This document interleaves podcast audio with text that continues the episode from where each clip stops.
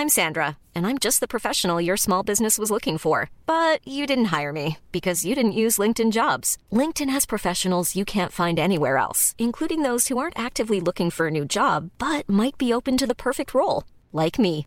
In a given month, over 70% of LinkedIn users don't visit other leading job sites. So if you're not looking on LinkedIn, you'll miss out on great candidates like Sandra. Start hiring professionals like a professional. Post your free job on linkedin.com/people today. 19h, c'est l'heure. Est-ce que Simon Guillain veut faire partie des mousquetaires ce soir? J'aimerais bien, chère Christine. Alors, on va Je suis, le réfléchir. bé- je suis le bébé mousquetaire alors. Alors, on va réfléchir. Tout Faut petit bébé mousquetaire. La Minute Info ce soir. Simon Guillain. Bonsoir à tous. La colère monte chez les agriculteurs partout sur le territoire. Et dans ce contexte, Gabriel Attal convoque demain matin plusieurs de ses ministres à Matignon, dont le ministre de l'Agriculture Marc Fesneau. Une réunion de travail pour parler bien sûr des réponses qui peuvent être apportées aux agriculteurs par le gouvernement. Les combats sont extrêmement intenses aujourd'hui à Khan Younes. Cette ville du sud de la bande de Gaza est d'ailleurs devenue l'épicentre des combats entre l'armée israélienne et le Hamas. Et dans le même temps, des pourparlers sérieux sont en cours en vue d'une nouvelle trêve. Alors que les outils du Yémen multiplient leurs attaques en mer Rouge, une nouvelle explosion s'est produite aujourd'hui à proximité d'un navire au large du Yémen. C'est ce qu'a indiqué une agence maritime britannique. Aucun blessé ou dommage n'a été signalé, chère Christine. Merci pour les infos et au sommaire de Face à l'info ce soir. Un pas de plus vers la Maison Blanche pour Donald Trump. Le favori de la droite américaine a remporté la primaire républicaine dans le New Hampshire face à sa rivale Nikki Haley, son ex-ambassadrice à l'ONU. Comment analyser l'évolution du Parti républicain au fil des années? Quelles sont les visions et les oppositions au sein du même parti de droite? Peut-on faire un parallèle avec notre droite française? La victoire est-elle assurée pour l'ancien président? L'édito de Mathieu Bocoté. La colère des agriculteurs, comme prévu, s'étend dans toute la France. Le gouvernement réfléchit à des annonces à court, moyen et long terme. La grande distribution, de son côté, euh, commence à s'inquiéter car le conflit devrait peser sur le comité de suivi des négociations commerciales qui doit se tenir vendredi.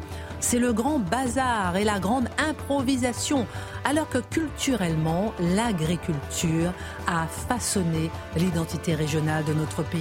Les traditions agricoles, les festivals, les marchés locaux, les célébrations rurales.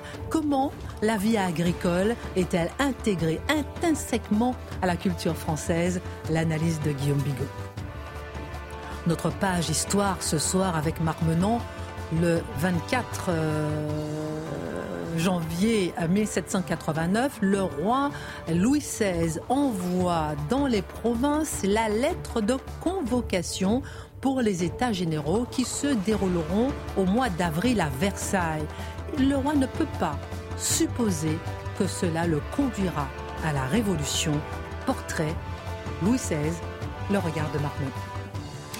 Revenons sur l'accident qui a coûté la vie à une agricultrice de 30 ans et sa fille de 12 ans sur un barrage d'agriculteurs. Pourquoi ces décès ont choqué la France? N'est-ce pas là l'accident des deux France L'une qui se lève tôt et se bat pour essayer de se nourrir. L'autre qui à 5h45 du matin roule en toute insouciance, interdit d'être pourtant sur le territoire français. La BMW contre le tracteur, deux France qui se percutent, le décryptage de Dornelas. Et puis qu'est-ce que la haine? Pourriez-vous la définir? Quels sont les contours de la haine lorsqu'on est condamné, par exemple pour incitation à la haine? La semaine dernière, le Parlement européen a adopté un rapport et une motion visant à criminaliser les discours et les crimes de haine dans la législation européenne. L'objectif semble noble. Et si derrière les belles intentions affichées, c'était la censure qui se dessinait? L'édito de Mathieu Bocoté. Une heure pour prendre un peu de hauteur sur l'actualité. Et puis, tendez l'oreille. Quelque chose à vous faire écouter tout de suite.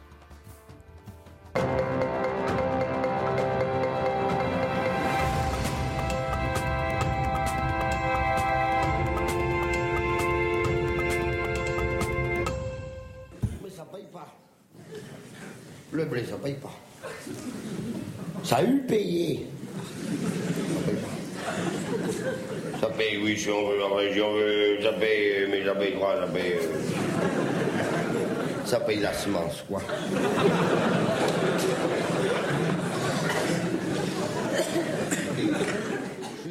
Fernand Reynaud. Et oui, le blé, ça a eu payé, mais ça paye pas. Eh, ça paye plus. Eh, paye plus. Ça a eu payé. Alors, on va parler évidemment hein, de ce mouvement des agriculteurs qui s'intensifie euh, ce soir. Juste avant de votre chronique, je voudrais qu'on regarde une image. Ce soir, à Agen, des scènes de tension devant la préfecture. En fin d'après-midi, la préfecture a été arrosée de lisier et plusieurs feux sont allumés devant la grille euh, de l'entrée en ce moment. Le personnel de la préfecture est en cellule de crise et euh, la coprésidente de la coordination rurale a expliqué qu'ils veulent absolument des réponses ce soir. Alors, c'est présenté comme de la violence. Évidemment, on est loin de Sainte-Soline.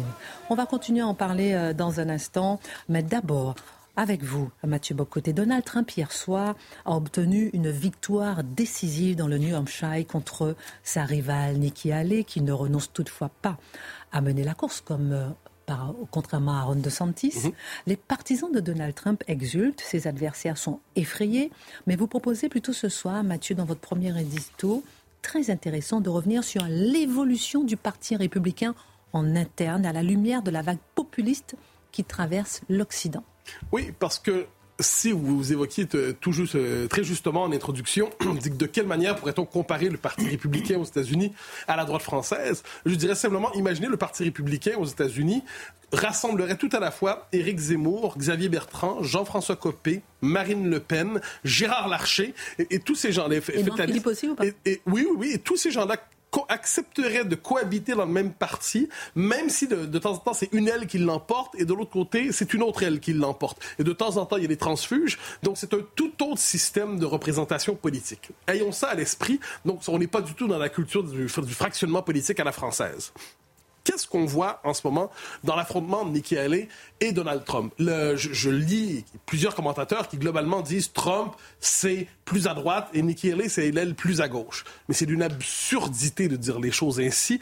On est c'est un autre logiciel qu'il faut mobiliser pour comprendre leur affrontement.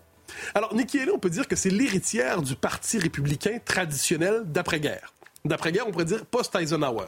Qu'est-ce que c'est? C'est le Parti républicain qui croit que les Américains ont un rôle de leadership global dans le monde. C'est un, Parti républicain qui considère que les États-Unis sont à la tête d'un empire démocratique, en quelque sorte, et que les autres nations démocratiques du monde doivent accepter leur leadership.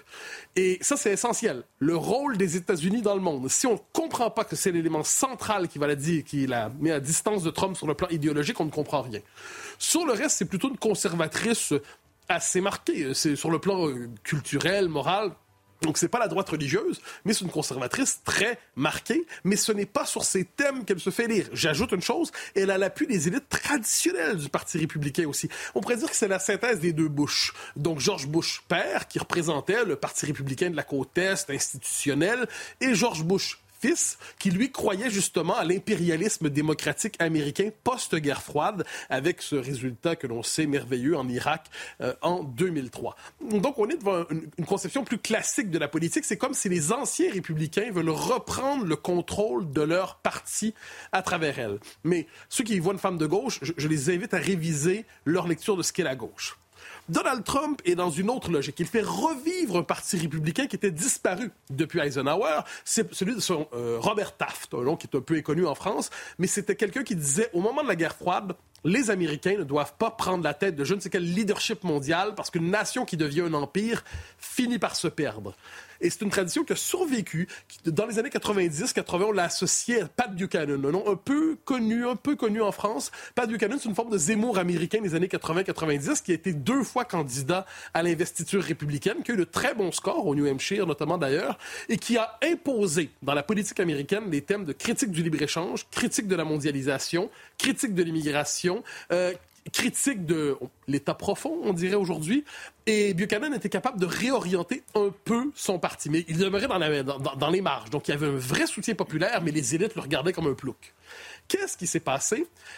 Trump s'est emparé de ce créneau-là avec la singularité de son profil. C'était pas un éditorialiste, c'était pas un commentateur, c'est un milliardaire extravagant. Et s'est emparé de ce créneau. Et là, donc on voit, c'est une tradition isolationniste ou à tout le moins unilatéraliste, davantage que porté vers la gouvernance globale.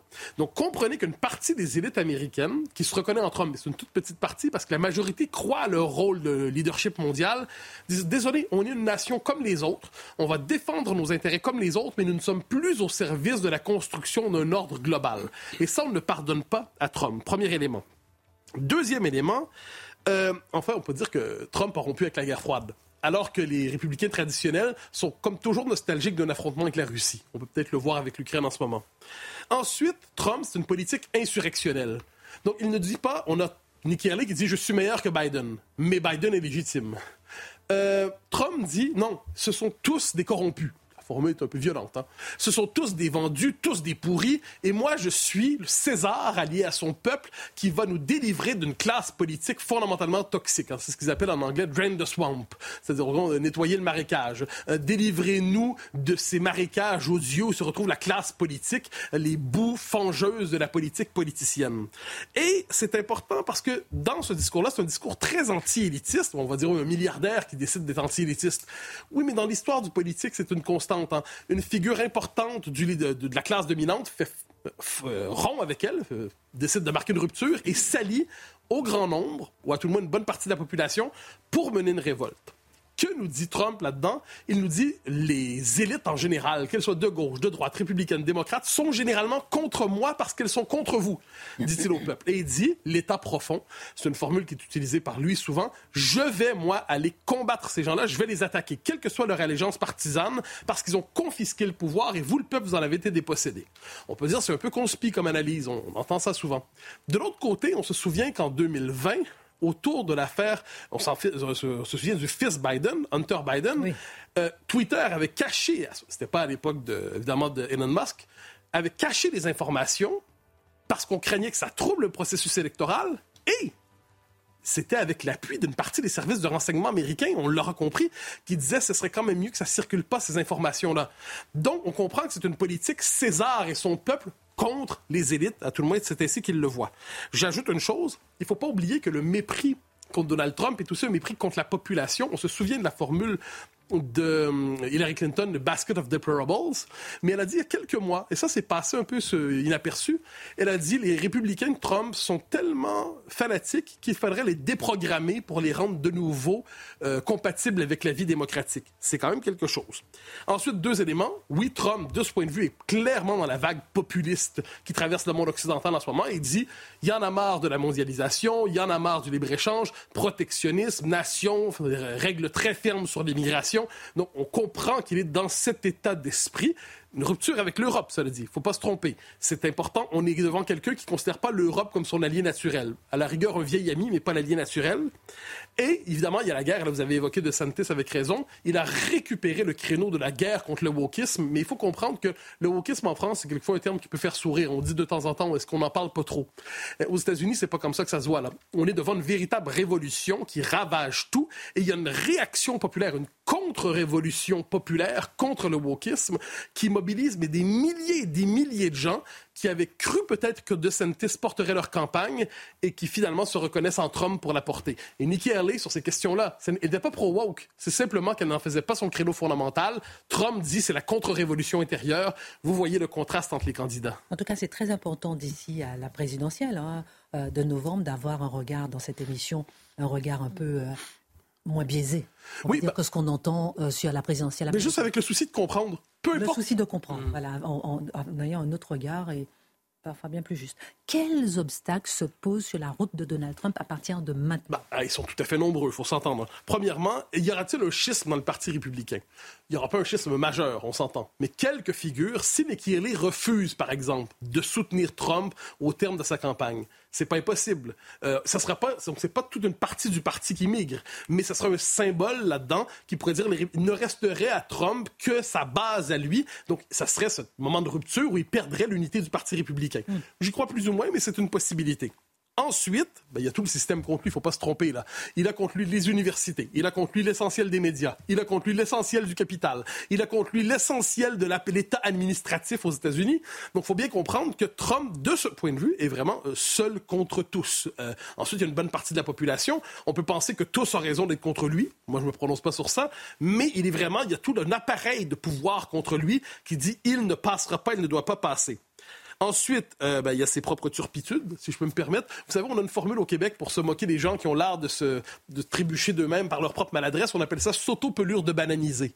Bon, je pense que de ce point de vue, je pense... ça va alors qu'on l'apprenne. Oh, pelure de banane, donc on trébuche sur une pelure de banane, mais s'auto-pelure de bananiser, ça veut dire que Donald Trump est parfaitement capable de sortir une horreur dans les circonstances qui pourraient le placer dans une controverse qui se retourne contre lui. Et enfin, autre possibilité, si les démocrates ont un candidat surprise, parce que c'est probablement Biden, mais on sait qu'il y a des possibilités que le gouverneur, notamment de la Californie, soit propulsé. Et là, la force de nouveauté appartiendrait au Parti démocrate. Alors c'est intéressant parce que, par exemple, l'UNESCO a déjà, les États-Unis étaient partis de l'UNESCO, ils sont revenus et ils disent déjà qu'ils vont repartir de l'UNESCO si Donald Trump est élu. Donc il y a beaucoup de conséquences ah, éventuellement pour le monde occidental. Dernière question, certains croient sa victoire assurée. Est-ce que euh, c'est votre avis ou pas? Non, non, non. Je pense que tous ceux qui, qui enfin, soit parce qu'ils la désirent, soit parce qu'ils la craignent, disent que c'est une victoire assurée, je pense qu'ils voient mal ce que, sont devenus les États-Unis. D'abord, il a perdu toutes ses élections de mi-mandat depuis, depuis 2020. C'est pas un détail. Accumuler les défaites n'est pas nécessairement un signe de conquête et de, victoire. Euh, premier élément. Ensuite, la démographie américaine est défavorable aux républicains aujourd'hui. Le Parti républicain réussit à avoir un score très important chez les Blancs, entre guillemets, un petit score chez les Latinos, surtout chez les Cubains, un tout petit score dans la communauté noire, un peu plus élevé grâce à Trump, mais on demeure quand même dans un appui tout à fait mineur. Donc la démographie joue contre les républicains.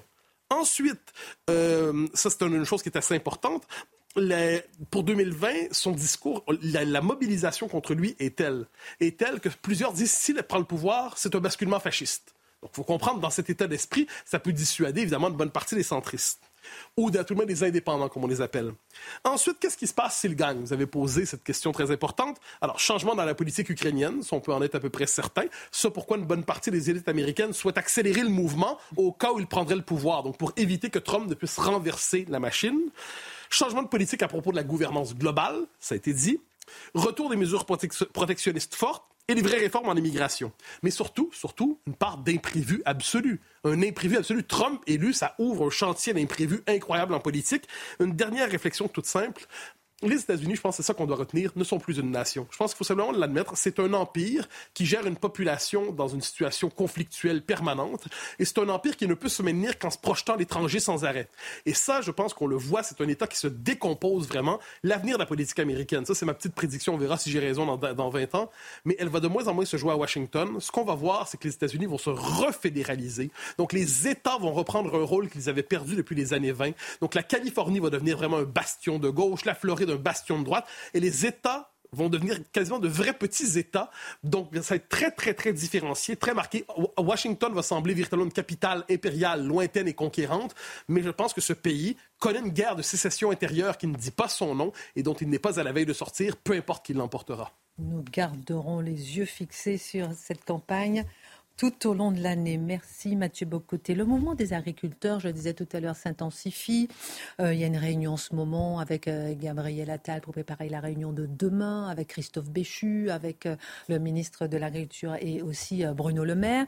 ils réfléchissent à des solutions à court, moyen, à long terme, notamment sur la niche fiscale du, du gazole non routier. La grande distribution s'inquiète. En tout cas, rien ne va plus, mon cher Guillaume Bigot.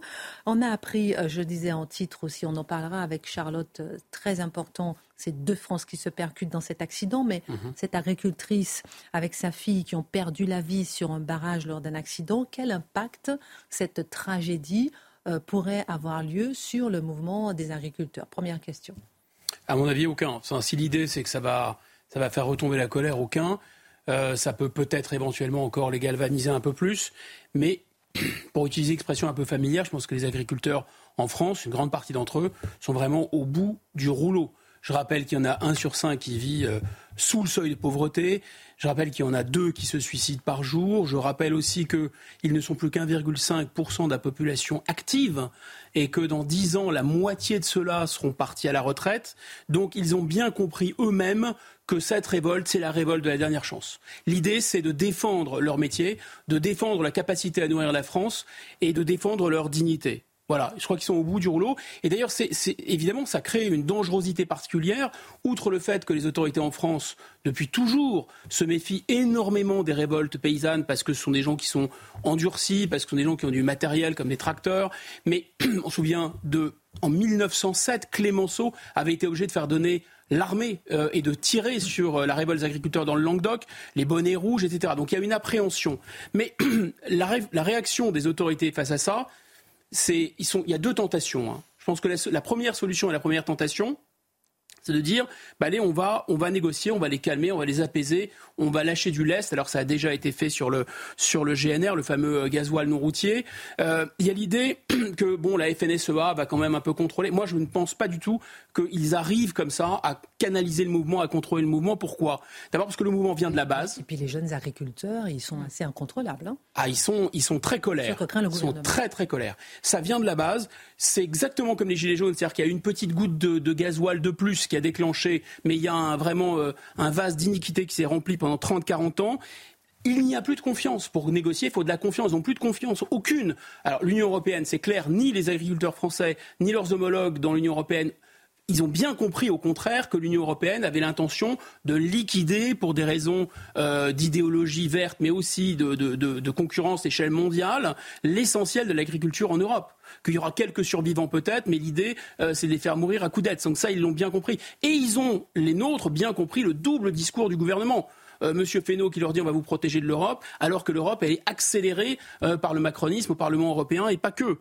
Donc la deuxième solution qui pourrait tenter le gouvernement, si la négociation ne marche pas, et je pense qu'elle ne marchera pas, c'est finalement de les laisser, euh, de les laisser se discréditer eux-mêmes par une espèce de, de, fuite en avant, un peu la politique du pire ou du pourrissement. On a vu ça pendant les Gilets jaunes. Ensuite, ça sera facile de dire on va les discréditer finalement. Voilà. Je pense que là, le gouvernement se, trompe, se trompe s'il pense qu'il va isoler comme ça les agriculteurs du reste de la population. Et pourtant, ça peut sembler contradictoire parce qu'ils ne forment qu'1,5% de la population active, mais je pense que les Français ne lâcheront pas leurs agriculteurs pour une raison matérielle et peut-être pour une raison plus profonde. La raison matérielle, c'est que les gens savent bien que ce qui les attend, c'est de la malbouffe, c'est de, la viande synthétique, c'est de manger des grillons, etc. Et les Français n'en veulent pas. Pour des raisons matérielles aussi, parce que ils sont euh, en fait totalement derrière leurs agriculteurs. Les Français aspirent largement à ce qu'il y ait des barrières douanières équitables. Et pour une raison, je pense, plus profonde, c'est que les Français sentent au fond qu'il n'y aura plus de pays, comme dit l'autre, s'il n'y a plus de paysans. Vous dites que les Français vont forcément euh, soutenir les agriculteurs, donc pour l'instant ça se voit, parce que l'agriculture c'est aussi, et on ne le dit pas suffisamment, on en a peut-être conscience, mais il faut le rappeler que c'est l'identité française.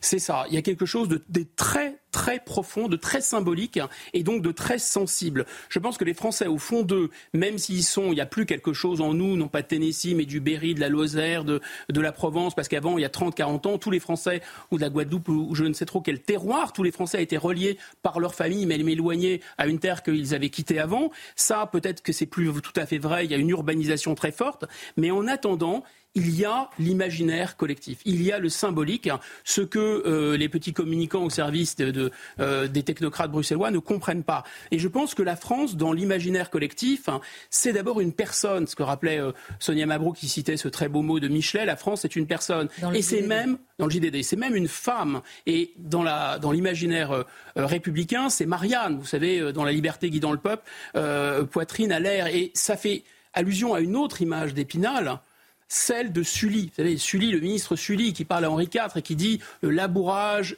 et le pâturage sont les deux mamelles de la France. Et la France, les Français se la représentent à juste titre comme une terre de cocagne. On dit en yiddish heureux comme Dieu, en France parce que c'est la terre de l'abondance, il y a de l'eau partout, il y a une incroyable variété de, paysages, il y a une fertilité des sols absolument incroyable, une variété de cépages, une variété de grains, une variété d'animaux. Et donc, il y a non seulement un attachement affectif, qui est celui qu'on peut avoir pour la beauté des paysages façonnés par la main de l'homme depuis plus de mille ans, mais il y a aussi un attachement évidemment aux traditions, vous en parliez, les festivals, etc. Mais il y a un attachement bien sûr à la gastronomie qui dépend des terroirs, mais au-delà de ça, je pense que c'est une civilisation très originale qui se joue. C'est-à-dire qu'il y a un lien entre la nature et la France depuis longtemps qui est le fameux jardin à la française, c'est-à-dire la possibilité d'une utilisation harmonieuse d'une nature qui est douce, la douce France, la douceur angevine. C'est très profondément ancré dans la France. Et évidemment, c'est aussi et peut-être surtout ce qu'ils ont oublié, et alors, à mon avis, ils vont, ils vont en payer le prix, il y a un lien très politique à, à la terre en France. Lien très politique à la terre, identité française. On en parle dans un instant. On marque une petite pause. On parlera avec vous, Charlotte Duchoc, des deux France, le tracteur, la voiture de luxe BMW. Qu'est-ce que ça veut dire euh, concrètement? Quelles leçons on peut tirer puisque ça choque la France? Et on va essayer de décortiquer tout ça. Et avec vous, on va partir dans un instant à Versailles pour savoir comment le roi Louis XVI a convoqué les États généraux en sillant la branche sur laquelle il était assis. On marque une pause, à tout de suite.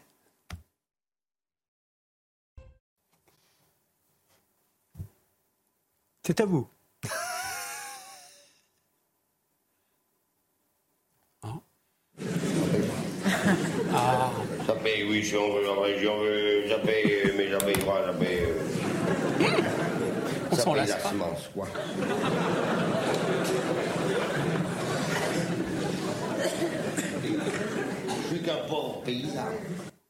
Eh oui, Fernand Reynaud, le blé, ça a eu payé. Mais, ça, paye plus. Ça paye plus. Euh, ça paye, ça paye la, semence. Euh, soyons sérieux, euh, Guillaume Bigot. Vous étiez en train de nous expliquer à quel point l'agriculture, c'est l'identité mm. française. Et même politique, d'ailleurs le sketch de Fernand Reynaud, c'est la rouerie du paysan français, l'habileté, etc. D'abord, ça comptait beaucoup en politique, ça a très longtemps compté avec le Sénat. Mais il faut même remonter aux rois de France. Les rois de France, n'oublions pas qu'ils vont créer leur État en élargissant leur territoire comme un, paysan euh, arrondit son champ en fait. Et l'identité française, c'est le bornage de ce territoire. Vous savez que la France, c'est Marianne, mais la France, c'est aussi l'hexagone, la, forme d'un territoire qui est borné contre l'Empire, le Saint-Empire, dont on peut se demander si l'Union européenne n'est pas le lointain descendant par hasard. On voit aussi que l'ingouvernabilité du pays est complètement liée à ce rapport à la terre et à la multiplicité des terroirs. De Gaulle disait comment peut-on diriger un pays euh, qui a autant de fromage? On voit bien que cette fin de terre, il y a une soif d'indépendance et de dignité qu'exprime le roi de France en posant le principe de la souveraineté. Hein. le roi est empereur en son royaume, mais qui est transposé à l'échelle de tous les citoyens, soldats et paysans à, partir de 1789. Chaque Français, l'adage français qui dit il vaut mieux un petit chez soi qu'un grand chez les autres, c'est exactement ça. Donc il y a vraiment cette idée de la propriété, le fait d'être chez soi, c'est un gage de, dignité. La France finit, pour, pour terminer, et je pense que le général de Gaulle a tout dit, la France, c'est les petits contre les gros. Et toute cette histoire récente de l'agriculture française, c'est de vouloir être à la taille de la mondialisation, et c'est à ça qu'a poussé l'Union européenne. Et pourquoi c'est très politique ce sujet du soulèvement des agriculteurs? Parce qu'au fond de chaque Français, de manière peut-être inconsciente, sommeille sans doute un paysan soldat qui se dit je n'ai pas envie de redevenir un cerf. Je n'ai pas envie euh, du servage euh, de la mondialisation, du servage de Bruxelles, du servage de Monsanto ou du servage de la bourse des matières premières euh, agricoles de Chicago.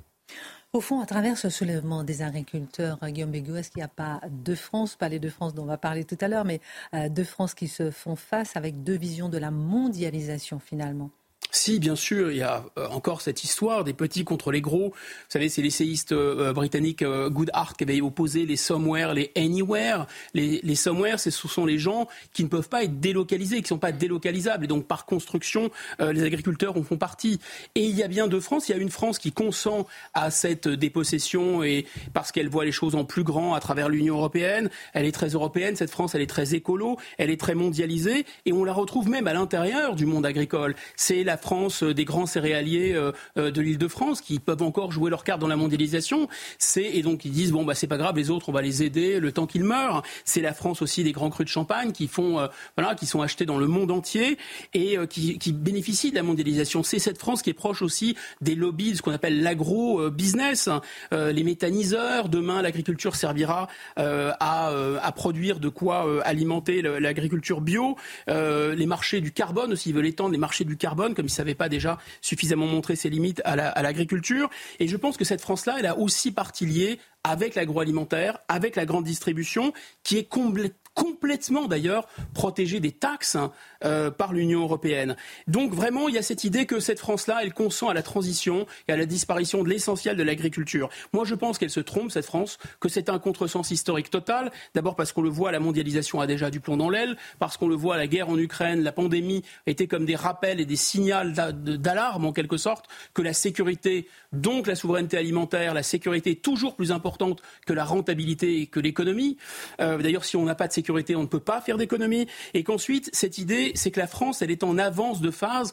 Elle a été déjà l'une des premières à vouloir une, peut-être pas du bio, mais en tout cas de l'agriculture raisonnée, avec des circuits courts, avec des produits de meilleure qualité. D'abord nourrir sa population avec un, certain bon sens et ensuite exporter le surplus. Oui, la mondialisation, bien sûr, si c'est pour se procurer des fruits exotiques qu'on ne fait pas chez nous. La mondialisation, bien sûr, c'est pour exporter des grands crus qui sont uniques au monde euh, et, et produits en France. Mais la mondialisation, si c'est un asservissement, c'est le retour du servage avec des aides, ça abîme la dignité. Et on retrouve la même thématique que les Gilets jaunes. Les Français veulent se soulever, vivre de leur travail. Ils ne veulent plus être des mendiants euh, de l'Union européenne et de quelques lobbies qui tirent profit de la mondialisation. Donc, ce qui est en train de se réveiller n'est pas prêt de se rendormir. D'autant plus qu'ils sont en train d'arriver sur Paris, ce qui euh, fait craindre effectivement euh, euh, une extension encore du mouvement. On rappelle qu'il y a une réunion en ce moment avec le cabinet de Gabriel Attal, le ministre Christophe Béchu et le ministre de, de l'Agriculture. Demain, ils vont se rencontrer à 8h30 avec Gabriel Attal. On suivra tout ça de très près.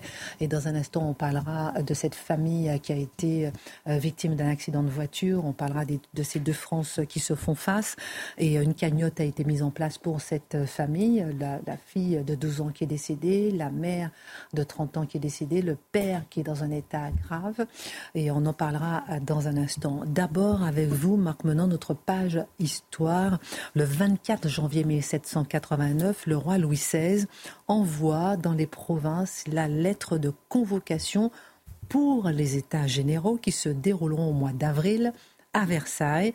Il ne peut pas supposer que cela va le conduire à la Révolution. Toujours bien de se plonger dans l'histoire pour comprendre le présent. En bas de la lettre, il, donne toutes les consignes pour expliquer comment on doit élire les représentants de chacun des grands corps. Alors vous avez les représentants du, du clergé, vous avez les représentants de l'aristocratie et le tiers-État. Il faut bien comprendre, le tiers-État, ça représente 24 millions d'habitants le clergé et les aristos, ça représente 500 000 habitants. Et pour autant, eh bien, au nombre de voix au moment du vote, théoriquement, ça sera changé lorsqu'on sera dans la réalité à Versailles.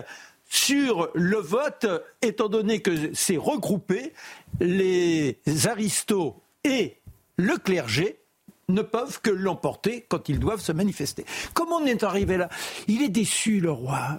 C'est un parcours étonnant que celui de cet homme-là. Aujourd'hui, on n'a pas toujours une bonne image, ou alors on, est là, on est dans une sorte de contrition, on, le voit, la tête qui tombe, on raconte ce qui s'est passé au temple. Mais cet homme-là, il est comme marqué par un mauvais destin. Il y a quelque chose qui ne s'est pas bien présenté. Les astres étaient sans doute contrariés lorsqu'il se présente au monde le 23 août 1754 à 6h24 du matin. Si vous êtes astrologue, tapotez, essayez de savoir ce qui se passe ce jour-là à Versailles. C'est le deuxième à l'époque, il n'est pas héritier encore, mais ça sera le deuxième roi à naître à Versailles, le premier étant Louis XV. Et Louis XV, c'est son grand-père.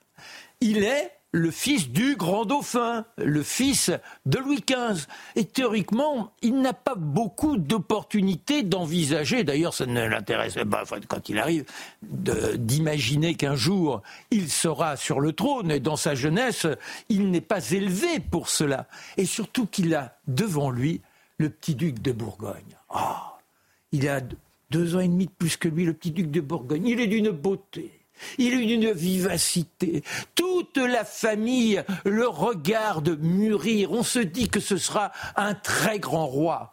Et dans cette France qui est un peu dépitée, Louis XV avait été adulé. Et puis au fil du temps, la situation s'est détériorée, situation financière, les impôts se sont multipliés, tant et si bien d'ailleurs que le soir de la naissance du petit Louis XVI, il n'est pas encore Louis XVI, il n'est que le duc de Berry, c'est lui Louis XV qui va décréter qu'il s'appelle le duc du Berry. Alors ça se passe comment? 6h24, le roi est à choisir le roi, il y a un valet qui avait anticipé, qui a demandé à un piqueur de se rendre à choisir le roi pour annoncer que le petit est en train de se présenter. Le grand dauphin, il est là dans la chambre où, son épouse est en train d'accoucher. Dit Venez, venez, ça se passe en public. On attend l'événement. Et le piqueur tombe de cheval, il sera blessé, il n'arrive pas.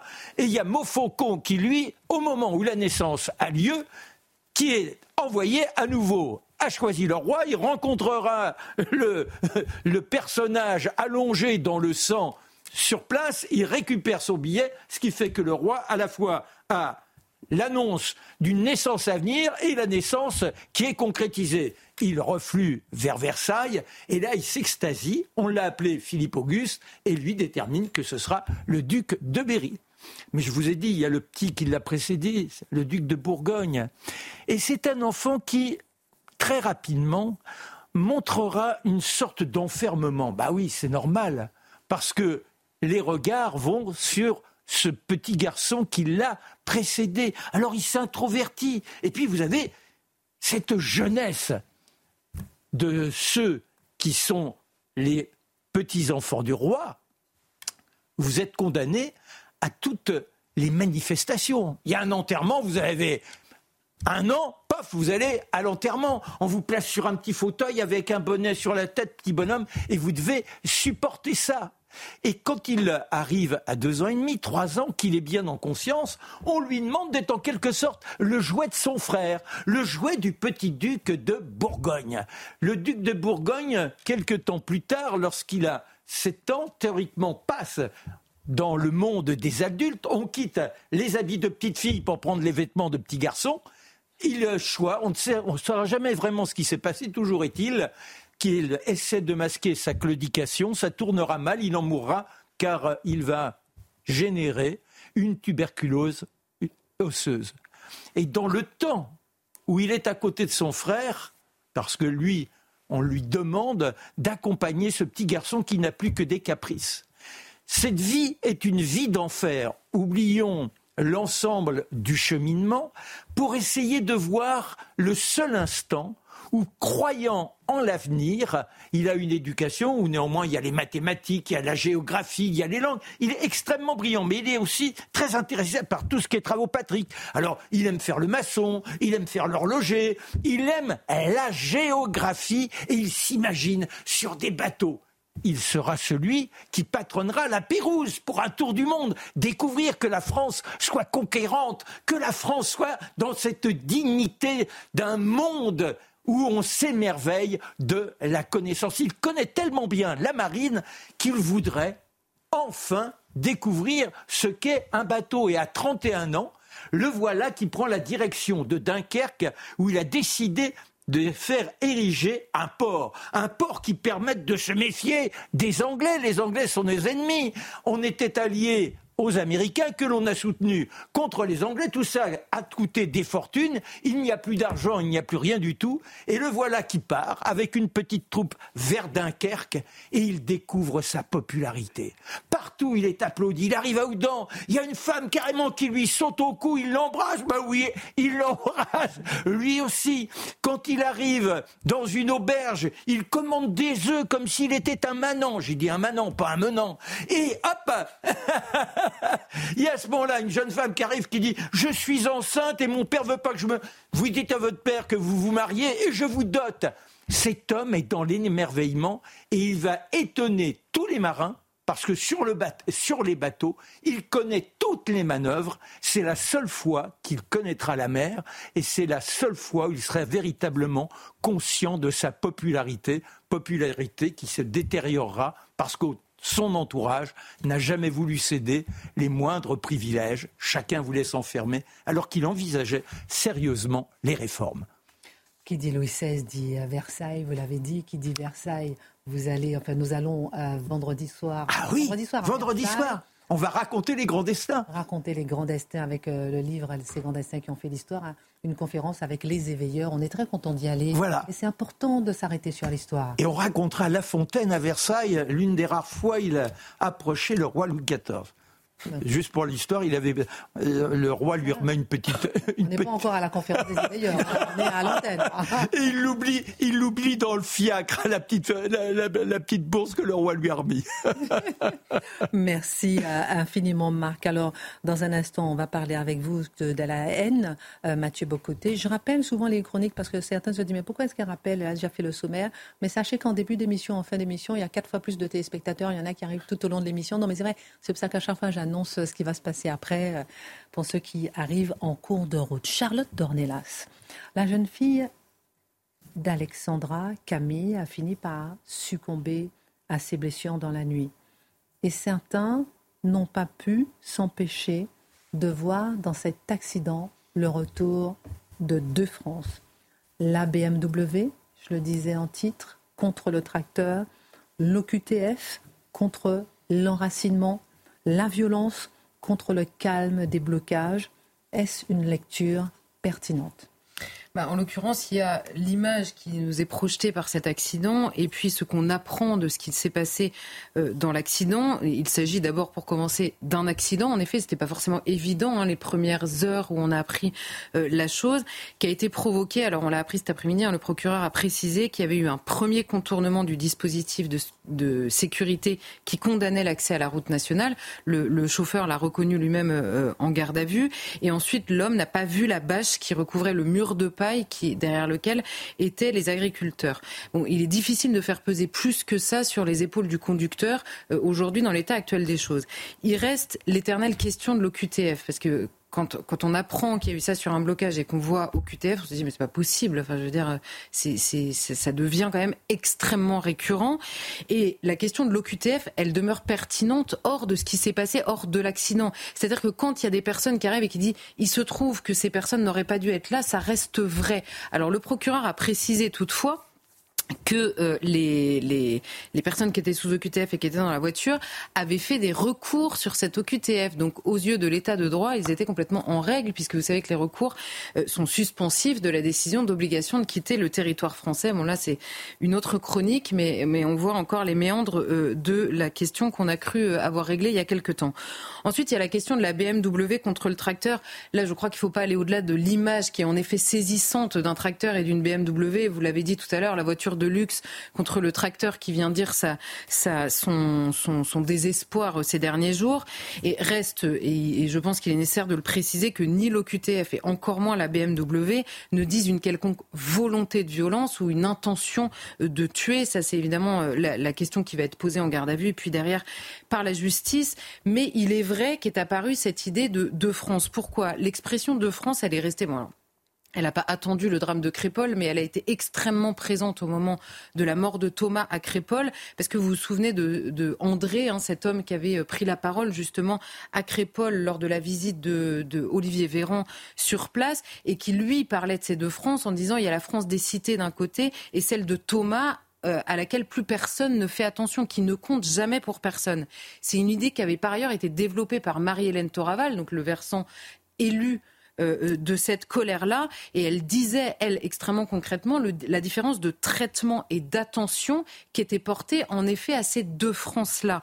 Et si cette opposition entre la France des cités, entre guillemets, et, euh, et, la France de Thomas, c'est-à-dire la France de l'enracinement à Crépol, a l'air de s'exprimer dans cet accident, je pense qu'elle n'épuise absolument pas le sujet des agriculteurs et des oppositions, notamment aux agriculteurs. Parce que comme chez les Gilets jaunes euh, euh, il y a quelques années maintenant, il y a une revendication chez les agriculteurs qui précède toutes les autres et à laquelle on n'est pas vraiment habitué, c'est que ce sont des gens qui demandent à vivre dignement de leur travail. Donc la question initiale, c'est pas qu'ils veulent moins travailler alors qu'ils ont des plages horaires complètement dingues, c'est pas qu'ils veulent travailler moins longtemps dans la vie, c'est pas qu'ils veulent euh, commencer à travailler plus tard, c'est pas qu'ils veulent non, ils veulent simplement réussir à vivre de leur travail. Alors c'est vrai qu'on n'est pas habitué mais c'était la, la, revendication initiale sur les ronds-points en novembre 2017. C'est cette revendication là qu'on avait connue à l'époque. Et je pense qu'à partir de cette première revendication qui explique ensuite toutes les autres, ce sont en réalité plusieurs France qui se dessinent derrière cette revendication et qui s'opposent sur des terrains qui sont différents. Et sur ces terrains-là, je pense que la France des cités se fond un peu dans les différentes oppositions, mais qu'elle n'est pas significative en elle-même dans le dossier agriculteur.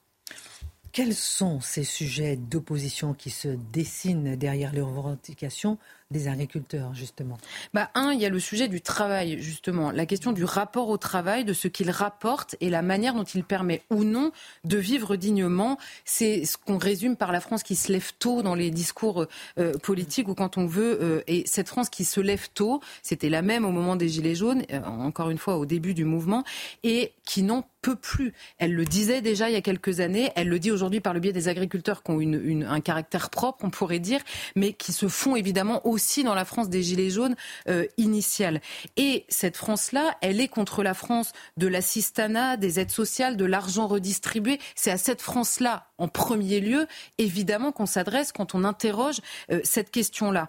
Parce que cette question de la redistribution, eh bien, elle est partout, elle est dans le débat, sauf là en l'occurrence sur le gaz non routier, comme en 2017 sur la hausse du gasoil qui avait été le déclencheur. C'est évidemment pas l'explication de la colère profonde, mais c'est le même déclencheur. C'est quand même assez euh, euh, euh, percutant. Ensuite, il y a la question du sujet de la nature, du rapport à la nature. Les agriculteurs le disent là depuis quelques jours, on leur tend beaucoup de micros. Ils n'en peuvent plus d'être résumés, d'être traités de pollueurs ou de tortionnaires d'animaux, puisque ce sont aussi une manière de, de parler qui revient très souvent et ils ont deux faits. Et le fait de se pencher sur leur métier, ils ont de fait, par le biais des normes, des fameuses normes, fait plus d'efforts que l'immense majorité des donneurs de leçons, qui sont en l'occurrence urbains et euh, collapsologues dans leur discours, ça c'est indiscutable, mais ils ont fait plus d'efforts pour adapter leur métier ces dernières années que n'importe lequel de ces donneurs de leçons. Et il se trouve que là, en l'occurrence, il se trouve pris dans un monde qui est ouvert avec une concurrence de gens qui n'ont pas le dixième, à qui on n'impose pas le dixième des efforts qu'ils font. Donc là, c'est évidemment la France des agriculteurs contre la France d'une écologie coercitive qui ne tient pas compte de la réalité du monde, beaucoup plus même que de la leur, de la réalité du monde qui est ouvert, et d'ailleurs qu'il plébiscite également ouvert, et contre l'injonction écolo qui leur coûte très cher, qu'ils ont accepté pendant des années, quitte à s'endetter d'ailleurs dans des proportions euh, complètement dingues, le tout pour finir par se faire doubler par des importations qui ne respectent pas ça. Et écoutez dans leur discours, ils finissent par dire mais c'est, on peut même pas le reprocher au consommateur qui est pris, qui prend de plein fouet l'inflation dans la figure, qui ne peut pas euh, assumer les prix que nous on leur propose avec ce qu'on nous impose. Et ensuite la question du sujet de la culture. Les agriculteurs, c'est aussi la France. Les agriculteurs ne sont pas que agriculteurs, ils sont aussi français et ils sont les Français d'un seul drapeau celui qui est celui de la France, et c'était celui qu'on retrouvait sur les ronds-points des, Gilets jaunes également. Ils sont les Français de quelque part de l'enracinement, du lopin de terre et de leur environnement. À eux, on parle sans cesse de l'environnement. Eux, ils en ont un, ils le connaissent et ils le cultivent. Donc ils le connaissent mieux que personne. Mais c'est leur environnement, contrairement à ceux qui parlent de l'environnement. Leur planète, c'est leur village. Leur planète, c'est leur terre, c'est les terres qui sont autour d'eux et qu'ils cultivent. Et ensuite, alors évidemment, cette France-là, cette, cette France-là, oui, elle est contre une France déracinée. Alors évidemment, quand on parle France déracinée, on peut revenir à notre question de l'accident et penser en premier lieu à l'étranger qui, par la force des choses, est souvent déraciné. Mais en l'occurrence, la France déracinée qui pèse le plus lourd sur les épaules des agriculteurs, c'est celle de ces élites européistes et mondialisées, ceux qui ont la vision de l'Europe qui est mondialisée et qui l'est plus encore en ce qui les concerne, qui est dans une incompréhension totale à la fois de leur monde et de leur métier. Et enfin, il y a la question du sujet idéologique, et là qui se résume assez simplement par ce qu'on entend ici et là ces derniers jours, ils manifestent calmement. Ils sont victimes d'un drame épouvantable. Ils prennent la lumière après des années de souffrance en silence et de travail dans l'indifférence quasiment générale. Ils dénoncent ces derniers jours un plan social qu'ils dénoncent depuis des années, un plan social qui ne dit pas son nom, qui est à petit feu, qui est invisible et qui n'a pas ému beaucoup plus largement qu'au-delà de leur cercle à eux. Et cela se dresse contre la France idéologue qui se méfie de ses agriculteurs plus qu'elle ne se souvient de sa défense des travailleurs. On parle des travailleurs et quand là arrivent des travailleurs, alors genre, euh, on peut leur reprocher beaucoup de choses, mais pas pas le fait de ne pas être des travailleurs, et eh ben cette France-là oublie, elle se méfie. Sa première, euh, son premier réflexe est de se méfier et par ailleurs, cette France idéologue contre laquelle euh, s'opposent les agriculteurs, c'est cette France qui, par ailleurs, prend le parti de tout les France précédentes, de tout ce qui accable précisément les agriculteurs. Et c'est finalement, je pense, cette France-là qui est la plus hostile à l'égard euh, des agriculteurs sur le long terme. Pas ces derniers jours, mais sur le long terme. Mais pourquoi est-ce contre elle que les agriculteurs retournent leur colère, l'expriment et tentent de lui exprimer son mécontentement ben, Je pense que derrière des revendications extrêmement concrètes des agriculteurs, il y a, vous savez, tous ces gens qui vous disent on n'en peut plus, on est au bout du rouleau, on n'a plus rien à perdre. C'est évidemment, comment dire, une, revendication qui est beaucoup plus existentielle qu'une simple liste euh, de, euh, euh, prix du gasoil ou de la dernière norme à, supprimer. Eh bien, il s'adresse à cette France d'en haut, et là encore le parallèle avec les Gilets jaunes est stupéfiant, c'est-à-dire il s'adresse à cette France qui choisit ou qui bannit les combats jugés légitimes qui bannit ou qui choisit les combats qui sont jugés justes et qui les excuse ou non dans les moyens d'action pour pour mener ces combats. Ces jours-ci, le monde politique défend les paysans de manière euh, unanime. Hein. On a euh, d'un côté à l'autre de l'échiquier politique, tout le monde défend les paysans. Mais par quel miracle est-ce que leur monde a été fracassé pendant toutes les années qui ont précédé? Qui est responsable de cette question Je ne cherche pas un nom en particulier. Hein. C'est-à-dire par quel choix politique ou par quel non-choix politique ou par quel abandon politique leur monde a-t-il été fracassé? Et c'est évidemment, là encore une fois, sur ce terrain que le parallèle est euh, euh, signifiant. Un, sur la violence. Là encore une fois, le discours est incroyable. On commence par lier... Alors, on dit oui, bien sûr, les agriculteurs, on comprend. Mais on commence par lier leur contestation de force au Rassemblement national. Vous avez tous entendu depuis trois jours que Jordan Bardella récupère les agriculteurs. Tous les partis politiques ont soutenu les agriculteurs. La plupart des partis politiques se sont rendus à la rencontre des agriculteurs, mais il y a Jordan Bardella qui récupère le mouvement. Alors bon, il y a la question de Jordan Bardella qui sait se défendre et dont c'est le métier, et il y a la question des agriculteurs qui sont par ce biais liés de force au Rassemblement national. On sait pertinemment à quoi ça sert. Ça sert à prendre ses distances quand même un peu à l'avance. On les soutient, mais quand même ils sont proches du Rassemblement national. On s'en souviendra le moment où il faudra les lâcher. Ensuite, on leur reproche à mi-mot depuis hier de poursuivre la mobilisation, d'ailleurs pas forcément à mi-mot sur certaines, sur certaines certaines antennes, de poursuivre la mobilisation malgré les deux morts. Puis, sans passer par la case écoute réelle de la détresse de ces paysans, on s'inquiète déjà de la potentielle radicalisation à venir. C'est déjà, dans les têtes. Mais et si ça se radicalisait? Alors je note que ce sont les mêmes qui font ce discours-là et qui cherchaient par tous les moyens à comprendre la violence d'abord désinhibée et instantanément, instantanément pardon, radicalisés après la mort euh, de Naël cet été. Ce sont les mêmes aussi qui trouvent mille raisons à des militants qui se disent écolos, qui détruisent des bassines, qui détruisent des tracteurs, parce qu'on a beaucoup parlé des, des, bassines, mais ils attaquent les tracteurs, les exploitations très directement et les agriculteurs parfois extrêmement directement. Soit on leur trouve des excuses ou des raisons de s'attaquer à eux, soit on invisibilise totalement leur violence. Les mêmes encore qui s'extasient devant les blocages pourvu qu'ils soient dans les universités, parce que là, évidemment, on comprend, c'est extrêmement fort. Et là, on prend ses distances immédiatement. C'est incompréhensible, d'autant que c'est des agriculteurs qui voient, comme tous les autres Français, parce qu'encore une fois, ils sont Français, grandir partout dans la société un sentiment d'impunité quand eux se font rattraper, quand ils déplacent euh, la virgule dans leur, euh, dans leur, euh, dans leur formulaire. Pardon. Souvenez-vous, au moment des Gilets jaunes, on parlait beaucoup du formulaire SERFA sur les ronds-points. Et eh ben, les formulaires SERFA, là, cette fois-ci, c'est les formulaires pour obtenir les aides. Ensuite, il y a la question du travail, évidemment. Ce sont les mêmes aussi qui attaquent lorsqu'on parle de fraude sociale. Hein, vous le savez mieux que personne. Quand on parle de redistribution, quand on interroge cette redistribution ou quand certains politiques utilisent le mot assistana, mais quand arrive un agriculteur qui travaille du matin au soir, là, on se méfie. On prend ses distances, on se dit attention, il faut y aller euh, calmement comment peuvent-ils le comprendre Et sur la considération, enfin, et je pense que c'est le plus important, et ça l'était déjà, je pense aussi en 2017, c'est cette France qui voit bien que les milliards, vous le disiez hier d'ailleurs, que les milliards s'enchaînent ici et là dans des plans, dans des aides, dans des soutiens, qu'il est question en permanence dans le débat public de l'exclusion des uns et de l'inclusion des autres sans que jamais leur nom n'apparaisse. Ensuite, c'est la question des services publics dans les quartiers. On parle en permanence. Oui, ce sont des quartiers qui se révoltent parce qu'il n'y a pas assez de services publics, des classes qui sont divisées, des classes scolaires qui sont divisées dans les zones d'éducation prioritaire et qui, eux, voient leur école, leur hôpital et tous les services publics s'éloigner petit à petit de là où ils habitent, de là où ils travaillent, quand en plus on leur reproche de ne pas être assez mobiles et qu'on taxe le gasoil qui est nécessaire non seulement pour travailler, mais tout simplement pour vivre. Alors je pense qu'on dit en permanence, et on le disait déjà au moment euh, des Gilets jaunes, que leur revendication allait dans tous les sens. Je crois que c'est simplement une France qui a un message prioritaire, c'est qu'elle aimerait désormais participer aux décisions qui la concernent très directement. C'est une revendication qui est profondément politique et qui me semble assez claire, qui ne me semble pas aller dans tous les sens. Merci beaucoup euh, pour votre regard. Charlotte Dornelas, qu'est-ce que la haine? Quels sont les contours? Qu'est-ce que la haine pour vous? En 10 secondes. Merci beaucoup. qu'est-ce que la haine? Quels sont les propos haineux? Ah non, il y, a, deux choses. Il y a la haine et les propos haineux. Il y a, une nuance. La haine, c'est quand quelque chose vous rend animal, bestial, que vous n'êtes plus capable de dominer votre votre humeur et surtout vos sentiments. Merci. Je suis même pas sûre que on puisse aller jusque-là. On va s'arrêter avec vous, Mathieu Bocoté, sur cette information. La semaine dernière, le Parlement européen a adopté un rapport et une motion visant à criminaliser le discours et les crimes de haine dans la législation européenne.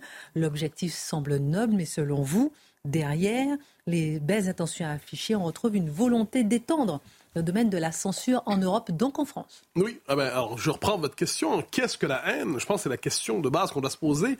Euh, ça ne recoupe pas du tout la définition qu'en propose notre ami Marc, qui est par ailleurs une définition exacte sur le plan du dictionnaire.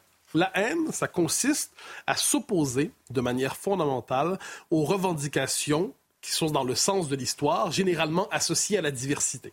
-dire, la haine, c'est ça, faut comprendre. Ce n'est pas euh, je, vous déteste, je veux vous arracher la tête. Hein, non, non, ça, ça c'est pas de la haine. Mais c'est vous vous opposez fermement, par exemple, à la théorie du genre, ça c'est de la haine. Si vous opposez fermement l'immigration massive, ça c'est de la haine. Si vous opposez aux revendications, je donne souvent cet exemple, à l'idée qu'un homme puisse être enceinte, et vous le dites clairement, et vous dites vous n'allez pas enseigner ça à mes enfants, ça c'est un discours haineux. Donc il faut que c'est comprendre ce dont nous parle l'Union européenne. Alors, le contexte qui nous est donné est fascinant.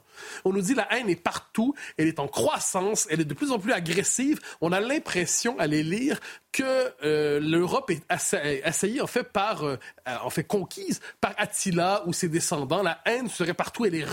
C'est une rage qui déferlerait sur le vieux continent. Alors, elle est portée, soit dit en passant, cette haine, par des partis. Les partis extrémistes et populistes. Donc là, je précise on doit interdire les discours haineux.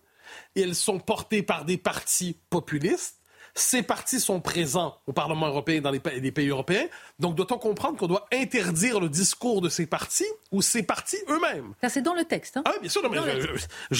vous savez que j'aime beaucoup citer. Hein? on voit euh, l'extrait. Dans de nombreux États membres, par des mouvements extrémistes et populistes et par l'effet multiplicateur de l'environnement en ligne.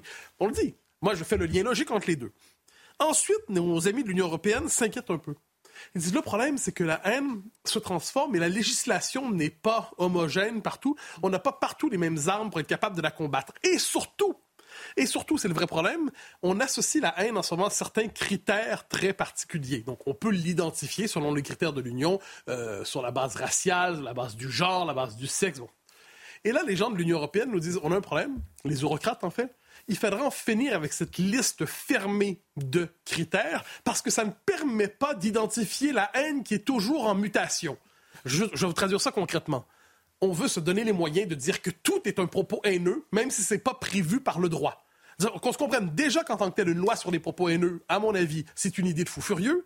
Mais si vous ajoutez à ça le fait que c'est une loi sur les propos haineux qui ne précise pas à l'avance quels sont les propos haineux et que ça va correspondre simplement à, parce qu'ils ajoutent ça, euh, au travail de différents activistes pour l'égalité, qui ont pour fonction de repérer la haine dans la société, vous accordez un pouvoir immense à différentes formes de milices idéologiques que l'on connaît bien, qui ont la responsabilité de dire c'est haineux, et désormais droit devrait pouvoir s'emparer de ça simplement. Mais vous vous rendez compte, c'est délirant. On ne précise même plus quels sont les propos criminalisables. On considère que tout peut l'être, donc la loi doit être prête à s'emparer de tous les propos et la dire haineux après, sans même que ça soit noté dans le droit. C'est exceptionnel.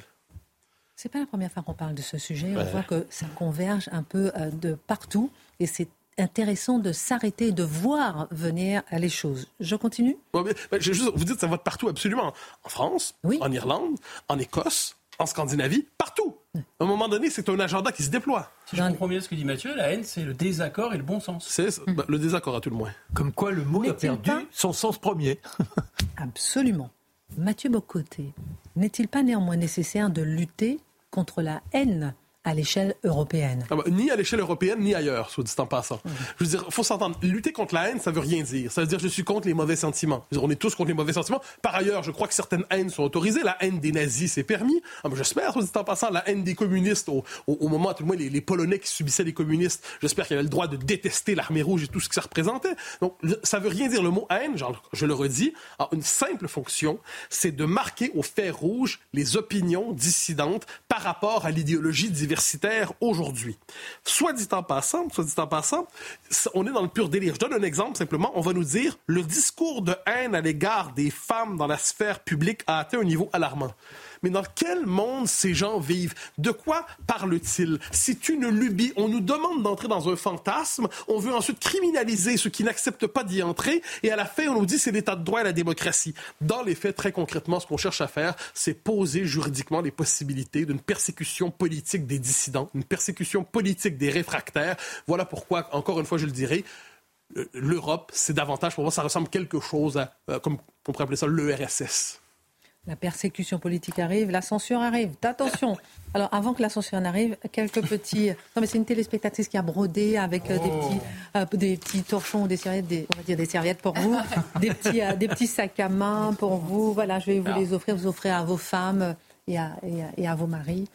Excellente de programme. L'heure des pros 2.